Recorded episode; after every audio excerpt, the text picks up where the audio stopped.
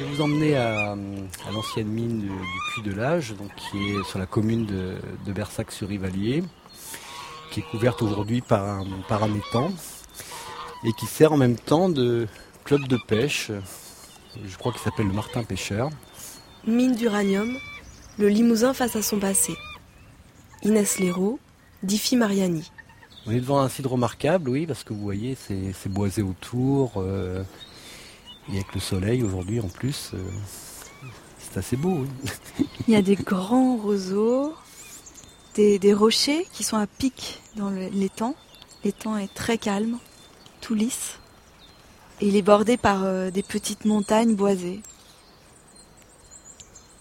Ça, c'est une ancienne mine à ciel ouvert. Alors, c'est une ancienne mine à ciel ouvert sur la partie euh, que l'on voit en étang. Ce qu'on peut éventuellement voir, c'est peut-être une, radioactivité euh, autour de l'étang ou près de la sortie de l'étang qui, peut être peut-être supérieure à ce que l'on voit dans le, paysage naturel. J'ai un appareil qui s'appelle un, un radiamètre. Et donc ça, ça permet de mesurer de la radioactivité sur des, terrains, etc.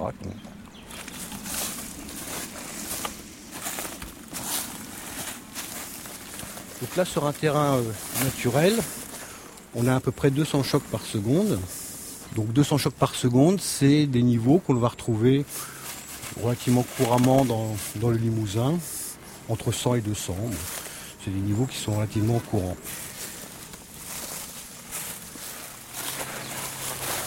Maintenant, on va s'approcher de la mine. Ah, là, on monte. On commence à faire de la musique. Là, on est à plus de 700. On est toujours sur le chemin de promenade. Hein.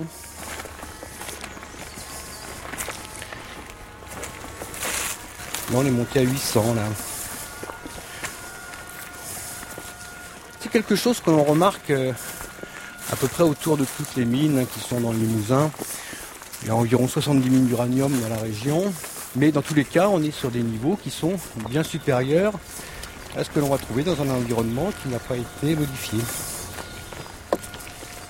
Et qu'est-ce qui s'est passé exactement dans le Limousin alors, Ce qui s'est passé, c'est que après la Seconde Guerre mondiale, chaque pays a voulu se doter de, de l'arme nucléaire. Donc on a cherché de l'uranium. Et puis en 1947, on en a trouvé euh, à Saint-Sylvestre, donc pas très loin de, Limoges. Donc suite à ça, il y a une exploitation du minerai d'uranium qui a démarré. Et la dernière mine qui a fermé en Limousin, et d'ailleurs qui a fermé en France, hein, c'est la mine de Joie qui est dans le nord de la Haute-Vienne, qui a fermé en 2001. Voilà, donc en gros, une cinquantaine d'années d'exploitation minière. Et euh, des vestiges pour euh, quelques siècles. Et pourquoi en fait? Pourquoi il y a eu tous ces vestiges? Une exploitation minière, que ce soit dans les années 50 ou que ce soit aujourd'hui, c'est toujours une industrie du déchet. Si vous faites une, mine d'uranium, quand vous allez avoir des bons filons, vous aurez un kilo d'uranium par tonne de minerai. Pour extraire une tonne de minerai, des fois vous allez découvrir 10 tonnes de roches autour une fois qu'on a enlevé ce kilo, bah, tout le reste, ça reste des déchets, donc ce qu'on appelle des stériles miniers, ce qu'on appelle des déchets miniers, mais ça reste sur place.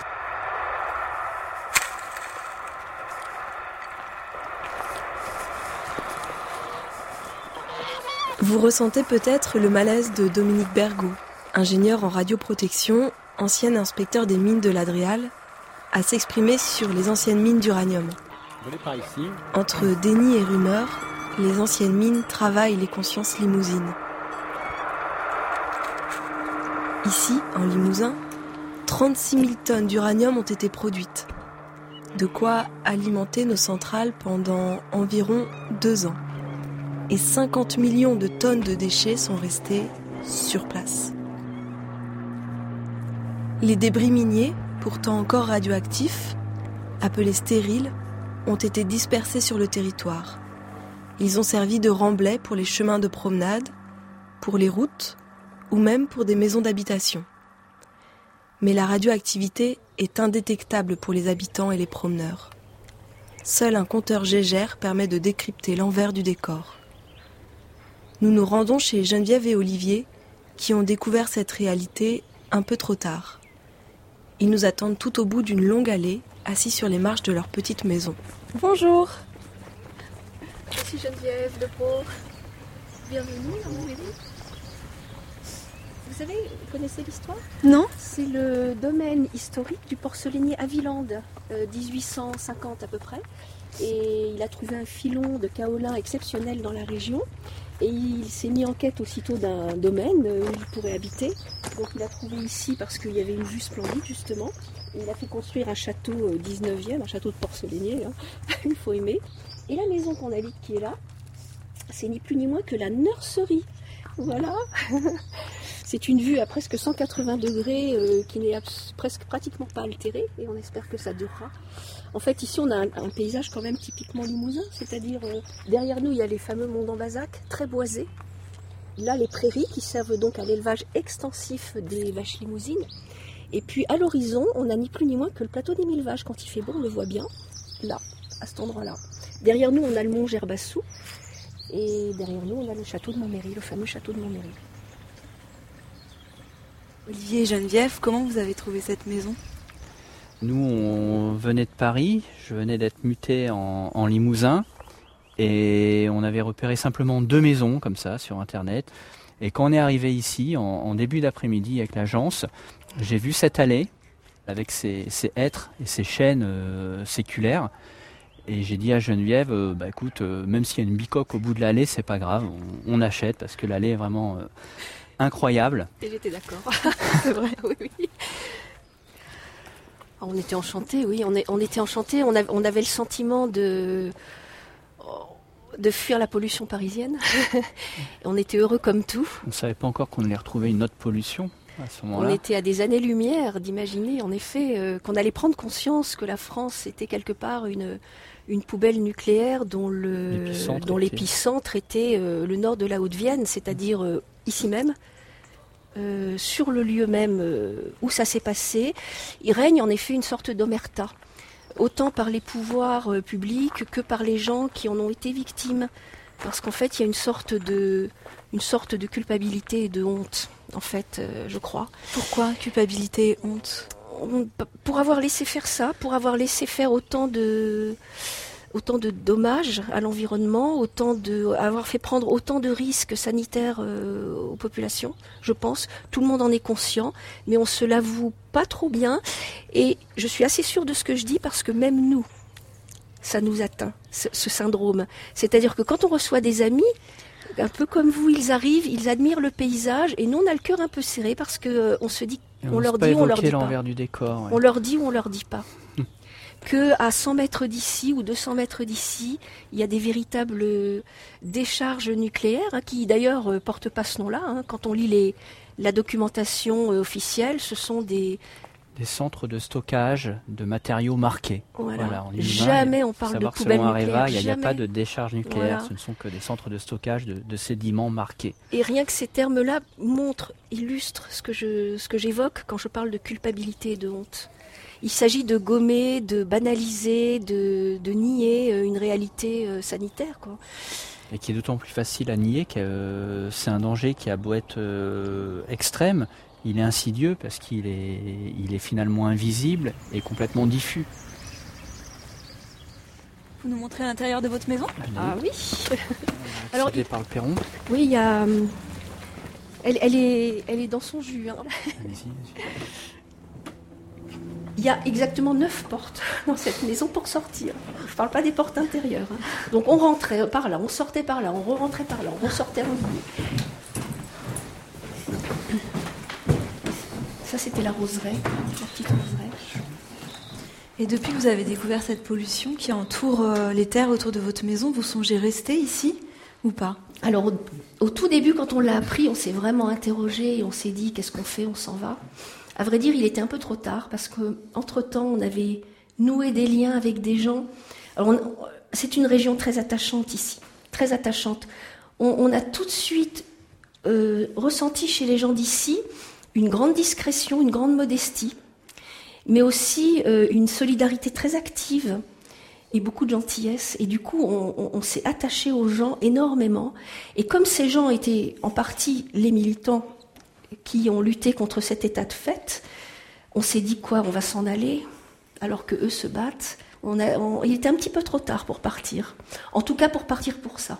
Mais c'est vrai que l'attachement qui a été assez immédiat avec euh, cette région de laquelle se dégage quelque chose de, profondément touchant, plus le contact direct avec ces gens qui ont été courageux, qui sont des amis maintenant, euh, a fait qu'on est resté plus longtemps qu'on aurait peut-être dû. On ne sait pas.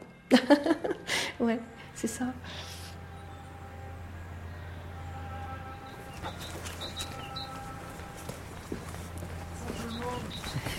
Bonjour Christian. Comment vas-tu Christian. Bonjour. Voilà. On t'a apporté un gâteau. Christian, un personnage. Hein. Un personnage que tout en Bazac, enfin que toute la région connaît. dans les années 70, c'est une personnalité qui a beaucoup compté, autant sur le plan euh, culturel. Dans les années 70, avec sa femme, il a ouvert un, une sorte de taverne. Une sorte de taverne en plein milieu des monts d'Ambassade, au milieu de nulle part, loin de tout. Et dans cette taverne, il donnait des concerts de groupes locaux. Donc, ça s'appelait le Petit Coudier. Ça s'appelait le Petit Coudier. Il, il, y avait des débats philosophiques, politiques. Et bien entendu, il y a eu ce combat contre l'exploitation de l'uranium. Voilà. Je vous invite à rentrer Allez. Avec plaisir. Oui, ça c'est. J'avais mis ça et ça pour que les gens se signalent. Mais personne ne les utilise, tout le monde frappe. bon ben allez-y, vous pouvez entrer. On va arrêter la radio. À 20h30 au théâtre Muselet de Chalon en Champagne. Où est le stop C'est là Vous ne connaissez sans doute pas le nom d'Adriana. Non, ça c'est. Ah ben si, voilà. Vous, Christian, vous connaissez bien les mines euh, autour d'ici oui, enfin, je les connaissais bien, euh, parce que d'abord, ça fait depuis 94 qu'elles sont arrêtées. Ensuite, euh, mes balades sur les mines, si je puis dire, se sont arrêtées à cette période-là. Euh, encore que je sois venu faire deux ou trois mesures de temps en temps, ici ou là. Donc ici, l'autre jour, j'ai fait une mesure, on avait 18, pour vous donner un, point de repère. 18 impulsions secondes. Voilà, je le ferme. Et puis on va aller au vieilles alors. Bon, ça, on peut le laisser là. Ça, oui, il faut l'emporter. Donc ça là-dedans. Les lunettes, le compteur. Les lunettes, mon et dossier. Allez, Allez, on y va. Voilà.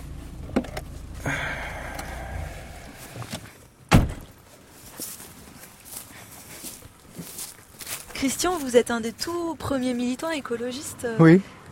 Pour nous, en 75, on ne connaissait rien du tout pour nous, le nucléaire, c'était Hiroshima, Nagasaki, c'était ça. C'était les, bombes, euh, les bombes. Et puis, quand on a appris qu'il y avait des mines, on s'est penché sur la question. Et c'est là que j'ai commencé à prendre de premières mesures, en 75, avec un, compteur Gégère. J'ai découvert le site des Vieilles Sagnes. À l'époque, je ne sais plus à combien était la norme ça devait être aux alentours de 160 euh, impulsions par minute. Et donc euh, j'ai découvert au Veissagne une radioactivité à 14 000 impulsions minute. Donc j'ai averti M. François, voilà, c'était le directeur du STEPAM, service technique d'études de protection et de la pollution de l'atmosphère dans les mines. Voilà. Et M. François m'a dit, vous avez raison, je ne comprends pas, euh, je vais aller voir et puis on va prendre des, dispositions, vous inquiétez pas, on va faire le nécessaire. S'est dit, bon, ben, il va faire le nécessaire. On a vécu tranquille jusqu'à ce que plusieurs années après, 16 ans plus tard, oui en 91, on décide de faire une nouvelle campagne de mesure de radioactivité dans la région. Là, à cette époque-là, la norme était passée à 82 impulsions par minute. On a fait des mesures à Saint-Sylvestre, à l'église, il y avait euh, un peu plus, 70, 80 impulsions. Et puis on s'est dirigé vers ce site des Vieilles Sagnes. J'ai mis mon radiamètre en route, mon compteur Gégère en route à partir d'ici. Déjà, j'avais 200 impulsions par minute. Et puis plus on, plus on avançait, 400, 500, 600, 900, 1500. Je me suis dit, merde, mais qu'est-ce que, qu'on, combien on va trouver là-bas? On peut y aller, comme ça, je continuerai à vous raconter sur place.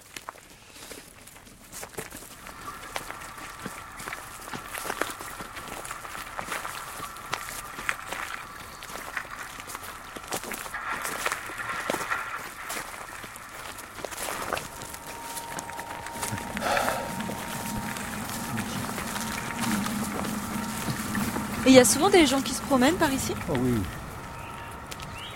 Alors voilà, on arrive sur le site de l'ancienne mine des Vieilles. Et c'est là que nous avons fait nos mesures il y a une vingtaine d'années. Oh, oui, 23 ans. Quand on est arrivé ici, le compteur Gégère s'est mis à, comment dirais-je, chanter de plus en plus fort. Et quand on s'est approché de la mine, alors là, ça a été un véritable cri. Quelque chose du genre. Le radiamètre faisait ça. Et c'était monté jusqu'à plus de 60 700 impulsions par minute. Didier Anger faisait partie de la CRIRAD, mais il était aussi physicien nucléaire. Il est toujours d'ailleurs, je crois, à La. Et je lui avais dit, il faut que tu viennes voir le site des Vieilles Sagnes. Il est venu avec moi. Il était effaré. Et c'est là que tout d'un coup, on était en train de faire nos mesures. Et tout d'un coup, il s'écrit, mais les gars, mais restez pas trop près là. Vous avez une radioactivité ici, trois fois plus importante que celle qu'on trouve à 300 mètres du sarcophage de Tchernobyl on, est revenu trop souvent sur, euh, sur ce site-là. Hein. Et là, en fait, maintenant, ça a été clôturé, cette mine? Ben, Ça a été clôturé il y a pas mal d'années déjà, mais parce que nous l'avons demandé. Et je remarque également que le grillage peut être soulevé et n'importe qui passe en dessous. N'importe qui peut passer, notamment un enfant. Oui. Donc euh, c'est un site dont on ne sait pas qu'il est radioactif oui. et qui est absolument accessible. Voilà un enfant un peu aventurier se, glisse là-dessous parce que c'est très amusant d'aller là où c'est interdit et il s'amuse. On a pris une mesure. Il faut la prendre. Alors attendez, le soleil est là. Oui, tournez-vous. Les, Ça c'est les capteurs. Faut que voilà, mettez-vous comme ça. Mais euh, en direction de la, de la mine, mais pas trop vers le soleil. Voilà.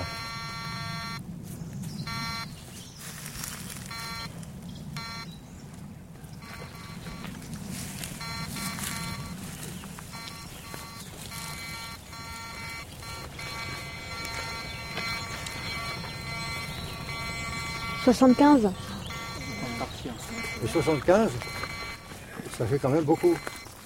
Alors que nous sommes euh, sur une mine désaffectée, bouchée depuis plus de 20 ans, et qu'il n'y a aucun panneau qui indique quoi que ce soit. La mine des vieilles sagnes est désormais bouchée, et son secret probablement enfoui à tout jamais.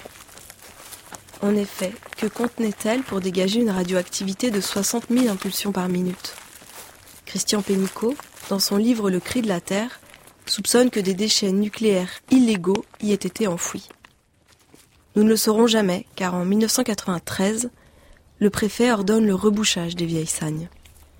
Ceci n'arrête pas la pollution, mais empêche surtout, selon le militant, tout accès à des éléments d'enquête essentiels à la mémoire du Limousin. Cependant, le premier obstacle que doivent affronter Christian et ses camarades, ce sont les mineurs. Pourtant victimes du radon et des poussières d'uranium, dont les effets cancérogènes sont bien connus par la science, les mineurs sont les premiers opposants aux écologistes. Agressions physiques, verbales, menaces de mort, ces derniers disent avoir tout subi. Nombre de mineurs ont aujourd'hui disparu et les survivants gardent un rapport à la mine ambigu. Bonjour. Bonjour. On vient voir Jean. Oh, non, non, moi j'ai rien à dire, moi. La mine, elle est fermée, on n'en parle plus. C'est terminé. Je les entends, les écologistes, là, avec leur radioactivité, on va tous mourir de la radioactivité. Moi, j'ai travaillé 30 ans et puis je suis, vous voyez, je suis pas mort. Eh oui. Voilà. Je peux vous expliquer mon projet? J'essaie de reconstruire Qu'est-ce que c'était le travail de mineur au fond de la mine Pour moi, c'est du bruit. Vous comprenez Le bruit. Le bruit des perfos, le bruit des, des chargeuses euh, à air comprimé, hein et puis le bruit des ventilateurs, hein et puis, eh ben, les bruits, c'est tout. c'est tout. Hein. Alors, oui bon, ben mettez vos venez vous. Est-ce qu'on enlève nos chaussures ou pas, oh, Non, non, non, non, non, non, non, se dit. prie. Je ne vais pas vous expliquer les bruits, ni les sons, ni quoi que ce soit. Hein. Oh, bah, on les bruits, hein. ça, ça fait peut-être 120, 130, peut-être 140 décibels, moi j'en sais rien. Hein. D'abord, moi, j'ai les oreilles qui sifflent maintenant, alors. Ah, c'est pour vous dire. Vous étiez mineur dans quelle mine? Ah, ben, on a travaillé à la Crousille, nous, là. Les mines d'uranium, quoi. Quand je suis arrivé, euh, c'est après le, mon service militaire, quoi. Hein, j'avais pas de boulot, moi je travaillais à l'agriculture. j'étais domestique agricole, moi. Vous voyez, j'étais chez les autres. Depuis l'âge de 16 ans, j'étais chez les autres. Moi, j'ai jamais été chez moi, à part maintenant. Alors, déjà, quand je faisais mon service, ça commençait déjà à me tourmenter. Qu'est-ce que je vais bien faire? J'avais pas de métier. Hein? Alors, j'avais des copains déjà qui travaillaient à la Crousille, là, à Henriette, là. Et puis voilà, j'étais, j'ai reçu euh, une convocation pour passer la visite médicale, parce qu'il fallait passer la visite médicale, quoi. Comment vous a présenté le métier lors de la visite médicale? Ah, mais on, ne m'a rien présenté du tout, hein. On, apprend sur le tas, quoi. On apprend la mine sur le tas. Voilà. Vous aviez un équipement particulier pour travailler devant l'uranium? Oh, des équipements particuliers, non, pas spécialement, quoi. Nous, on travaillait en bleu, en bleu en boîte, et puis... Euh, on avait des films euh, pour enregistrer la radioactivité, quoi. Voilà. Et pour vous, l'uranium, c'était quoi? Oh, ben alors là, ça, ça se sent pas. Hein. On sent pas si c'est dur, hein, qu'il y ait du minerai ou qu'il n'y en ait pas. Hein. C'était pareil. Hein. C'était comme si on manœuvrait de la terre, du, du déblai. Ah, c'est tout. Hein. Vous aviez un masque quand même Non. Oh non. Des gants Ah ben les gants, oui, oui. Ah ben au début, on travaillait sans gants, puis après, on a eu des gants après. Mais alors au début, vous touchiez le minerai à main nue Oh oui, bien sûr. Pourquoi ça, ça fait rien? Ça fait rien. Qu'est-ce que vous voulez que ça vous fasse du minerai à main nue? Ça ne veut pas vous brûler, hein? Ah, oui. Et le dosimètre, euh, qu'est-ce que vous en faisiez? Ah ben, on, nous avait donné des petites chaînettes, puis on, on, se les collait là comme une médaille, quoi, dans la, dans la chemise. Et puis c'est tout. Il fallait pas que vous dépassiez une certaine dose? Ah ben non, c'est pas nous, c'était pas notre problème, ça. C'était contrôlé tous les mois ces ces films là.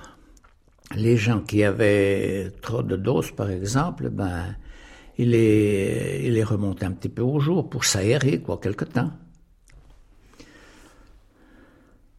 Voilà. Vous vous souvenez quelle dose fallait pas dépasser? Ah non non non non. Ah non non. Ah moi je savais pas. Non non. Nous on est n'était pas au parfum là-dessus. Hein. Ah non, non. On ne savait pas. C'était, ça allait dans les laboratoires, quoi. Non, non, non, non, non on savait rien. Hein. On nous a jamais rien dit, non. On nous a jamais, jamais rien. On nous a, on nous a jamais dit où dépasser de ceci, où dépasser de cela. ah oui. Vous avez ressenti quoi quand vous avez été en retraite? Ah ben, j'étais bien soulagé, moi, parce que j'en avais assez, hein. Ah oui, oui, moi, je vous dirais que j'en avais plein les bottes, hein. Ah oui, je commençais à patiner drôlement. Hein. Ah oui. Qu'est-ce que vous voulez? Parce que c'est un travail quand même. Euh, la mine, c'est quand même un travail assez, comment dire, assez ardu. C'est, dur, quoi, quand même, assez dur. C'est, violent, quoi. C'est un travail violent, quand même, la mine. C'est pas le petit bricolage. Hein. Et alors après, ben, on se reprend tout doucement hein, quand on est un, un petit peu en congé comme ça pendant quelque temps. Après, on se ressaisit, quoi on se refait un peu quand même, quoi. Oui, voilà. J'ai entendu dire qu'il y a des mineurs euh, que des fois, quand ils trouvaient des beaux morceaux de granit euh, uranifère avec de l'uranium dedans, ils le posaient sur leur table de chevet. Oh non, non, faut pas le foutre ça sur les tables de chevet. Oh, oh c'est que vous allez. Oh. ah ben alors là, hein. Et mais pourquoi vous non, vous non, en... faut pas, faut pas raconter des balivernes comme ça, mais enfin, ça m'étonnerait, hein. Oh, le gars, il est drôlement con, celui-là. Hein. Ça dégage toujours un petit peu de radioactivité. On n'a pas besoin de radioactivité là, la tête du lit, quand même. Moi, je sais que j'en avais récupéré un petit morceau. Euh, D'abord, il y est toujours, le c'est dans un bocal au pied du chêne, alors. On va voir si tu trouves ta pierre. Hein? On va voir si tu trouves ta pierre. Oh oui, on peut bien regarder si vous voulez. Oui. Je vais essayer de vous dénicher ça. Ah. Tu l'as toujours, la grosse, là, qui, nous avait donné ton frère. Oh, ben non, ça c'était du spat fluo. Ah, mais c'est pas les mêmes. Oh, mais c'est pas bon. le spat fluo, ça, ça dégage pas. Ouais. Oh, mais il faut qu'il va la chercher, il faut. Attends,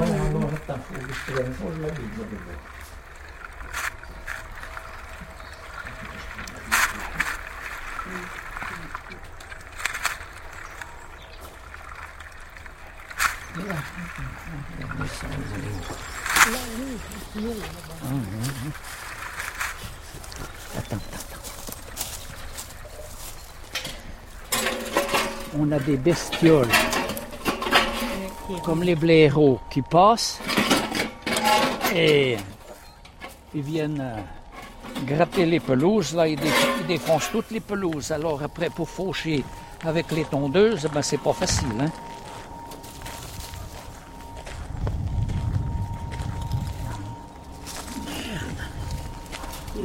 Il, va, être coincé. Attends. Si, le bocal est entier, là, hein. Ah, ben eh, Voilà, vous voyez, ça c'est tout désagrégé. Ça c'est de l'uranium. Oui, ah ben oui. Ça, ça, doit être des, c'est des gumites, ça. Oui, voilà, ça me revient. Oui, ils appellent ça des gumites. Mais c'est quoi, ces jaunes fluo Ah, ben c'est quoi, c'est quoi? Ben, c'est des gumites de... Mais enfin, c'est, de l'uranium, quoi. Ah ben, c'est de l'uranium, de l'uranium. Hein. On ne dit pas de l'uranium, on dit un produit radioactif. Voilà, puis c'est tout. Alors là, voilà, il y a de la radioactivité là-dedans, mais euh, il ne faut rien, quoi. C'est, ça part, ça dans l'air comme les CO2. Hein? Peut-être que je me l'avais appelé.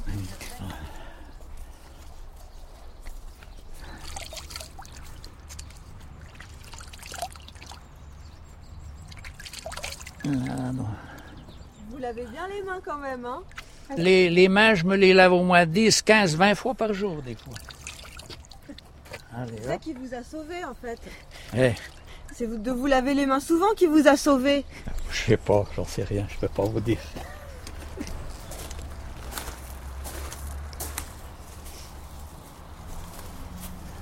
Oui, autrement. La mine, c'était mon gagne-pain, moi, et je n'ai pas acheté de fleurs, ni à dénigrer. Et puis c'est tout, quoi. Et puis ça m'a permis de, gagner ma retraite. Comme ça, il faut travailler, qu'est-ce que vous voulez? Il n'y a pas de pétard, hein? J'ai pas, pas acheté de fleurs, non, mais j'ai pas dénigré non plus, quoi. C'est tout. Oui, bon, allez, hop.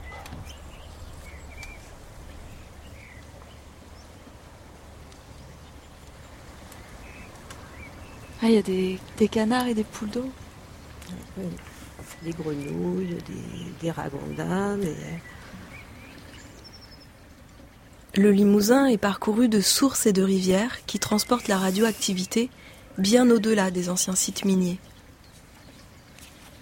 Il y a peu, Areva s'est donc vu obligé de curer le lac de Saint-Pardoux, célèbre lieu de baignade et de pêche on y avait découvert une pollution radioactive de presque deux fois les normes autorisées. À quelques kilomètres de là, une propriétaire d'étang et sa fille nous reçoivent dans un endroit paradisiaque, à l'ombre d'un chêne, dominant le plan d'eau. Un étang, c'est donc un lieu de, vie euh, où on a tous plaisir à, se retrouver le dimanche pour des parties de pêche, pour la baignade, pour, pour le barbecue. Euh, et des très bons souvenirs qui y sont bien sûr attachés. Il y a beaucoup d'enfants qui sont venus ici autour de l'étang Ah ben bien sûr, bien sûr, hein, tous les ben, mes enfants et puis les, cousins, cousines, les amis. Donc c'est un grand étang. Un hectare à peu près. Avec une petite île au milieu Avec une île au milieu, il y en avait même une autre sur laquelle euh, nous élevions des lapins, mais cette île a été euh, supprimée au moment du curage sous eau, puisqu'elle était les sédiments qu'il a composés étaient radiologiquement marqués. Marqué, ça veut dire Marqué, ça veut dire que euh, les analyses montrent qu'il y a de la radioactivité. Donc cet étang est alimenté par une rivière qui traverse des anciens sites d'extraction minière. Nous nous en sommes un petit peu inquiétés et nous avons demandé des analyses pour en avoir aussi le cœur net. Et ces analyses étaient suffisamment éloquentes pour qu'un curage soit nécessaire. Vous vous souvenez du résultat des analyses? Ah, Je les ai. Je les ai, oui, Voilà. Donc tout ce qui est en rouge est suspect. Le résultat global est de 34 531. Pour une limite de 3700. Et là, quand vous avez eu ces résultats, vous avez réagi comment? On a réagi tous de front. On s'est tous posé beaucoup de questions, bien qu'on soit, nous, de formation un petit peu scientifique. C'est les vertes, au final, euh, c'est une unité euh, qu'on n'apprend pas à l'école. Hein. Euh, donc on a, cherché, on regarde sur Internet, mais au-delà de ça, ben, on, a, on a aussi provoqué une réunion avec des personnes d'Areva, dont des responsables locaux. Et comment ça s'est passé? Ça s'est passé. On était content d'être là avec ma maman. On était content qu'elle ne soit pas seule face à ces personnes qui étaient venues à trois de souvenirs et qui euh, auraient pu euh, nous prendre peut-être un petit peu de haut. Voilà, on était vraiment content de, de faire face, de leur montrer qu'on était là, en famille, que c'était un bien auquel on tenait, que, entre guillemets, malgré le fait qu'on soit des petits citoyens, on, on essaye quand même de, faire quelque chose et qu'on ne laisserait pas complètement passer, euh, passer cette chose que nous, nous appelons pollution, mais que euh, Areva euh, ne souhaite absolument pas employer le terme.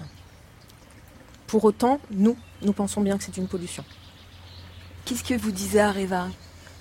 Alors pour eux, il n'y a absolument pas de risque sanitaire. Il faudrait manger beaucoup, beaucoup, beaucoup de poissons, des kilos de poissons.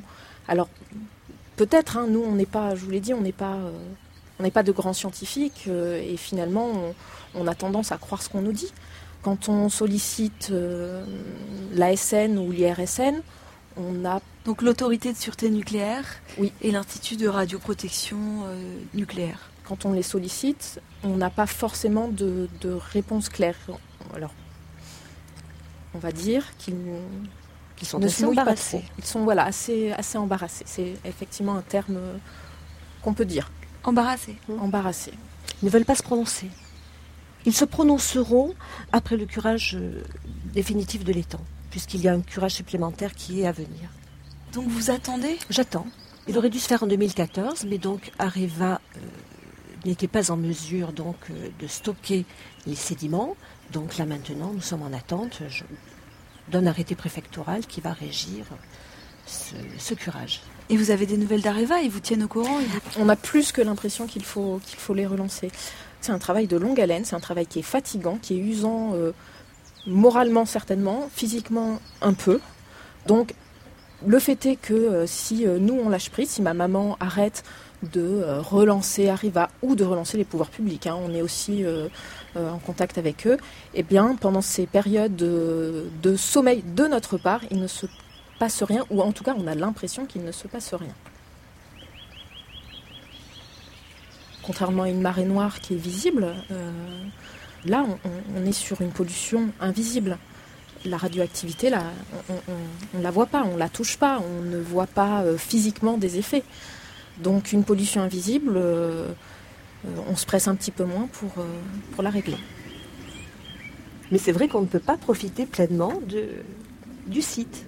Pas pleinement, pas sereinement. Pas sereinement. La sérénité, voilà, c'est peut-être euh, peut ça. Vous continuez à vous baigner? Non, j'ai arrêté. Et je ne, ferai, je ne laisserai pas ma petite fille se baigner actuellement. oui. Et vous, Juliette? Moi non plus, je ne me baigne pas.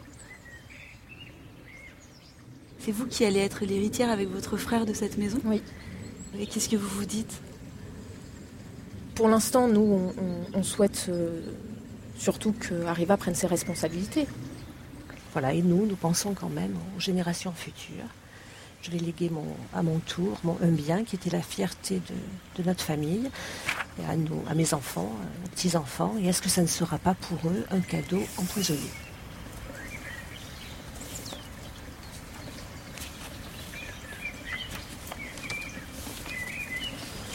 Alors est-ce qu'on va pouvoir passer par là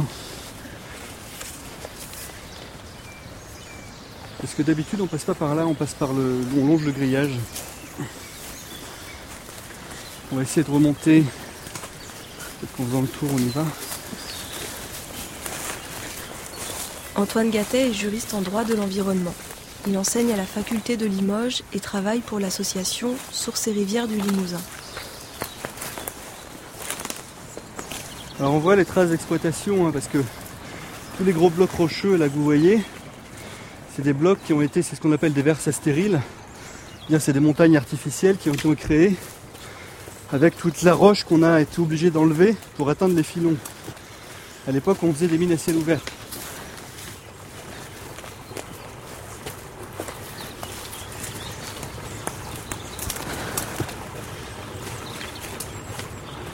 Alors on est euh, au bord du ruisseau des Petites Magnelles, qui est le ruisseau qui récupère l'ensemble des rejets issus d'un centre de stockage des déchets de la société Areva qui est juste au-dessus.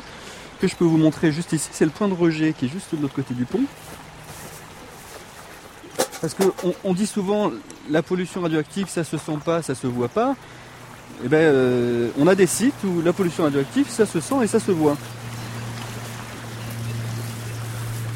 On est au niveau de ce cours d'eau, alors ça a peut-être été nettoyé d'ailleurs, on dirait qu'il y, a eu des, eu un passage de débroussailleuse ou autre, mais ça n'empêche pas qu'on continue à voir des traces de, flocules qu'on retrouvera sur le haut du site.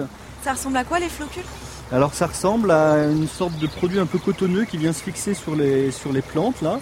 Ici on a un cours d'eau sur lequel la vie aquatique euh, est quasiment impossible vu les doses de produits chimiques qu'on a sur ce cours d'eau là. Sur cette zone-là, on a fait des analyses où on était à 35 000 becquerels par kilo de matière sèche, là où le niveau naturel c'est 200. Et là où Areva est normalement obligé d'aller dépolluer un site s'il dépasse 3700. Donc on est à 10 fois la, dose à laquelle euh, Areva est censé dépolluer le site. Et sur ce point-là, c'est assez désespérant de constater que l'État n'impose absolument rien à Areva, ne met pas en demeure à Areva de trouver des solutions, gagne du temps, gagne du temps, et se comporte de façon très différente d'autres comportements qu'il a avec les industriels normaux. Ce qui est incroyable en Limousin, c'est qu'on a euh, l'État qui, qui, sait faire des sanctions, des mises en demeure et qui sait sortir les gros bras quand on est face à des petits casseurs automobiles qui ne respectent pas des rejets ou des choses comme ça, ou alors des éleveurs de chiens euh, qui ne respectent pas le nombre de chiens parce qu'il y a une portée qui a dépassé le nombre autorisé. Par contre, on a l'État qui, qui, ne fait rien contre la société Areva parce que pour nous, le problème, c'est que faire quelque chose contre la société Areva, c'est afficher le fait que les anciens sites limousins ne sont pas réhabilités correctement. Après, encore une fois, sur ce genre de dossier-là, on dépose des plaintes auprès du procureur de la République. On n'a jamais de nouvelles du procureur de la République sur ce que sont devenues ces plaintes. Et c'est les seuls dossiers sur lesquels on n'a pas de nouvelles. C'est les seuls dossiers qui concernent, parce qu'on est une association de protection de l'environnement, on a plein d'autres dossiers. Hein. Des pollutions industrielles, on en connaît, des actions de ce type-là, on en fait régulièrement. On a toujours en général au moins une réponse du procureur de la République en disant j'ai bien enregistré votre plainte, voilà le résultat de l'enquête, je considère que les faits ne sont pas caractérisés, ou alors je demande une enquête complémentaire. Là, rien du tout. On fait des plaintes, on fait des plaintes, on rajoute des plaintes, on renvoie les plaintes on a jamais, on a un silence assourdissant de la part du procureur de la République qui jamais ne nous donne de nouvelles sur ce qui se passe sur le terrain. Quand vous travaillez euh, pour l'Adréal, mmh. vous avez écrit dans un texte qui est censé être public, je crois, il m'est arrivé d'être convoqué par le préfet pour me demander de retirer un PV, un procès verbal adressé à Areva. C'est vrai Oui, c'est exact, oui. Mmh. Dominique Bergot, ingénieur en radioprotection, ancien inspecteur des mines de l'Adréal du Limousin. Mais comment vous expliquez ça le, préfet n'est pas censé avoir une formation d'ingénieur en chimie de radioprotection? Il avait dû être bien conseillé, sans doute par, par Areva directement. Et ça concernait quoi? Ça concernait une, une alors c'était pas une mine, c'était une installation industrielle qui est à Bessines, qui était exploitée illégalement. Donc ça, ça remonte euh, aux environs de 2009, je crois. Et cette installation, en 2015, est toujours exploitée illégalement. C'est une carotte, ce qu'on appelle une carothèque, donc c'est-à-dire que c'est un, en fait, c'est un hangar qui abrite des échantillons de, produits miniers qui ont été euh, prélevés un peu partout dans le monde et qui fait euh, elle-même partie d'un laboratoire d'analyse, d'un grand laboratoire d'analyse. Et en détricotant un petit peu la, pelote, euh, je me suis aperçu que c'est pratiquement tout le laboratoire qui était exploité illégalement. Donc c'est une histoire qui, cinq ou six ans après, euh, n'est toujours pas résolu et n'est pas en passe de l'être. Mais alors vous l'avez retiré ce PV Non, parce qu'un PV, ça ne se retire pas. Une fois qu'il est transmis au procureur de la République, c'est à lui de décider s'il instruit l'infraction ou s'il le classe ensuite. Je ne sais pas ce qu'il en est devenu de son côté. Donc vous avez maintenu le PV Bien sûr, oui. Rien n'a changé malgré un procès verbal? Oui. Mais là, qui devrait agir en fait? Si vous, vous avez mis un PV, ensuite ça devrait être le procureur de la République? Tout à fait. Et vous lui avez déjà parlé au procureur? Non. Et vous trouvez ça vous étonne? Rien ne m'étonne, moi.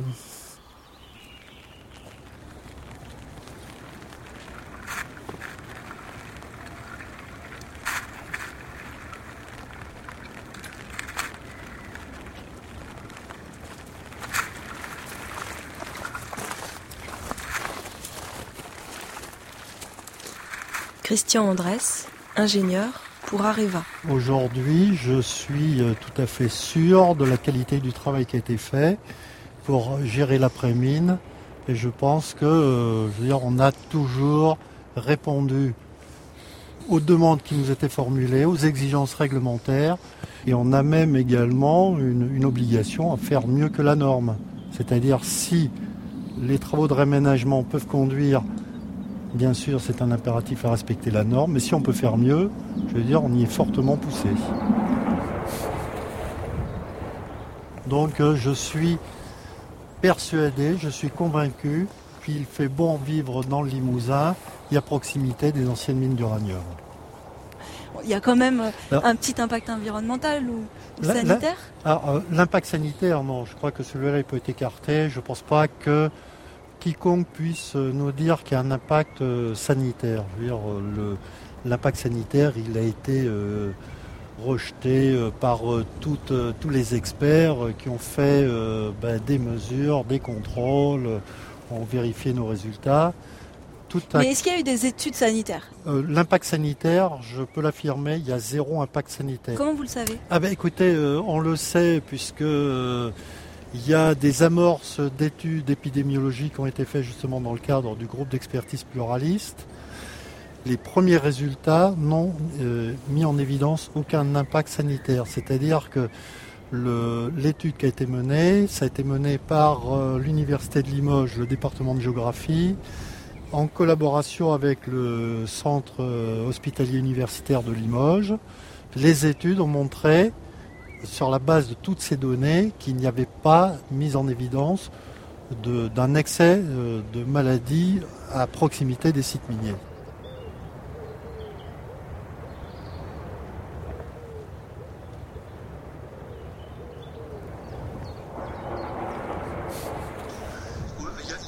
L'impact sanitaire, je peux l'affirmer, il y a zéro impact sanitaire. comment vous le savez? Ah ben écoutez, euh, on le sait puisque euh, il y a des amorces d'études épidémiologiques qui ont été faites justement dans le cadre du groupe d'expertise pluraliste.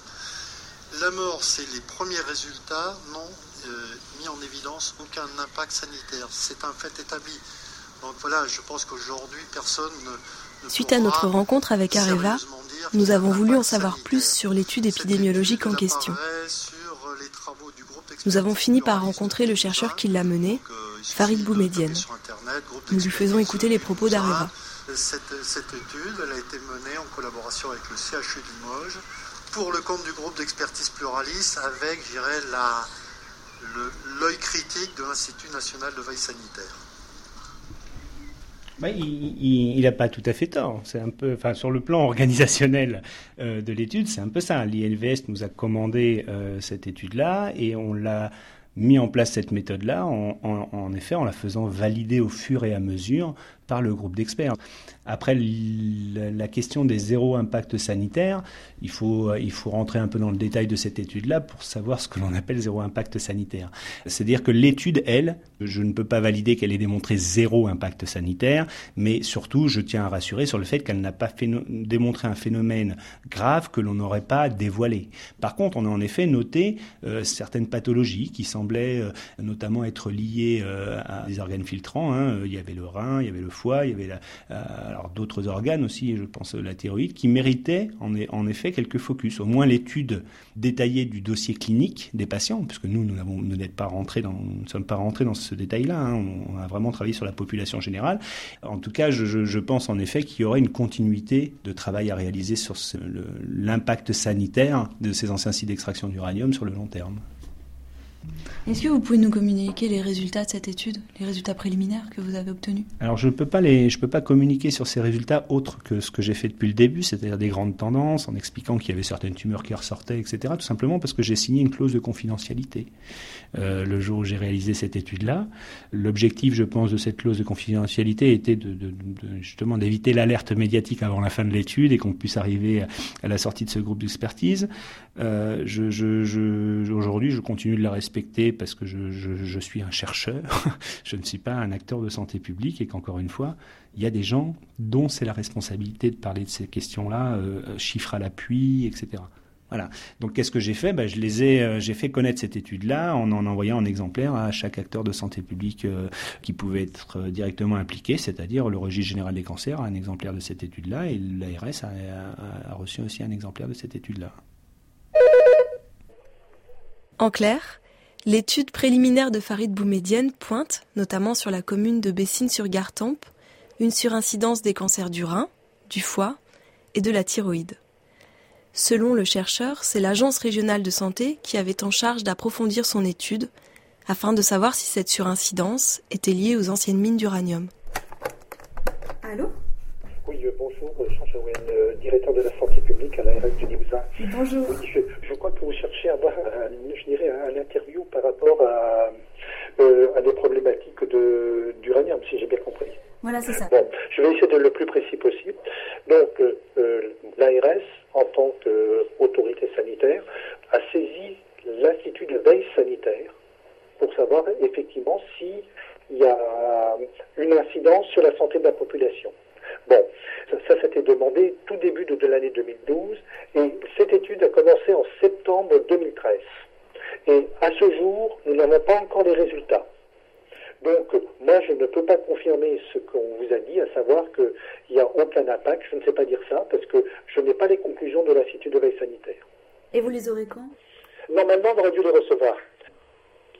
Je leur ai envoyé un mail pas plus tard que, hier matin pour avoir plus d'informations pour savoir quand est-ce qu'on les aura. Peut-être lundi, parce que j'espère qu'ils vont me répondre, euh, parce qu'on les a relancés, je les ai relancés à plusieurs reprises euh, pour avoir des résultats. Mauvaise nouvelle. En réalité, mon interlocuteur n'est pas prêt de recevoir les résultats. L'Institut de veille sanitaire nous apprend que l'étude n'a en réalité toujours pas commencé. Farid Boumedienne. Moi, mon incompréhension, c'est comment cette thématique-là, ne, pourquoi cette thématique-là ne fait pas partie des priorités du plan régional de santé publique. La, vraie question est là. La vraie question est là, c'est que pourquoi la radioactivité ne fait pas partie des axes prioritaires de euh, la, santé publique en Limousin uranium et cancer étant euh, probablement un sujet un petit peu euh, compliqué en France, dans lequel on n'arrive pas à mettre ça sur, sur, la table, dans lequel on n'a pas envie de savoir. Pour certaines personnes, ne pas savoir permettra de mieux gérer que de savoir, probablement. C'est un peu irrationnel pour moi, mais c'est une réalité euh, particulièrement marquée en France. Particulièrement marquée en France. On a la sensation plutôt d'être sur une thématique euh, d'omerta, plus que de, volonté de faire avancer les connaissances sur ces questions-là pour une meilleure gestion à l'avenir. On repart par là? D'accord. Allez. Euh, ouais, c'est Merci. Vous savez, vous avez une idée de, des conséquences que ça pourrait avoir sur votre santé de vivre dans un environnement qui est contaminé radioactivement à 200 mètres d'ici? Eh bien, en fait, on n'en a pas, pas une conscience très claire, non. On n'en a pas une, pas plus que les gens d'ici d'ailleurs. On sait que c'est dangereux, on sait que c'est euh, c'est dangereux à long, à long, terme, mais non, on n'a pas, on n'a pas, justement, c'est un petit peu le problème. On n'a pas, on n'a pas intégré, parce que ce que disait Olivier tout à l'heure est incroyablement vrai, c'est-à-dire que ça ne se sent pas. Et à partir du, à partir du moment où ça ne se sent pas, on est très vite dans la négation. Même nous, hein, qui sommes quand même euh, des, des, écologistes relativement avertis, euh, on, a, on a vite fait de se mettre des œillères et de se dire mais non, tout va bien, je sens rien. Enfin, on ne connaît même pas notre exposition, à vrai dire. Notre exposition réelle, on la connaît pas. Et si je vous disais qu'on cherche pas à la connaître, euh, non plus, euh, on a l'impression de partager en fait en partie le destin des gens d'ici, avec les risques que ça comporte.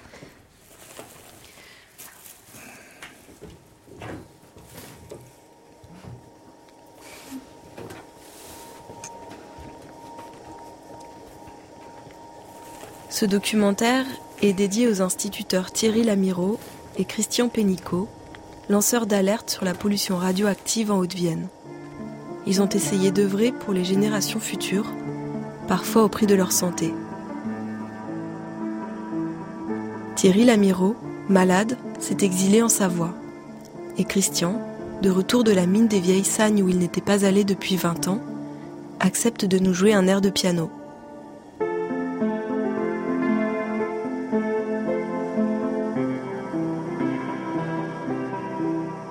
C'était Mine d'uranium, le Limousin face à son passé. Merci à Cécile Descubes, Bruno Charéron de la CRIRAD, Alice et tous les habitants de la Haute-Vienne qui ont accepté de nous rencontrer. Attaché d'émission, Christine Bernard et Alison Sinard. Coordination, Irène Omelianenko. Prise de son, Tanguy Le Corneau. Mixage, Claude Niort, un documentaire d'Inès Leroux et d'Ifi Mariani pour Sur les Docs.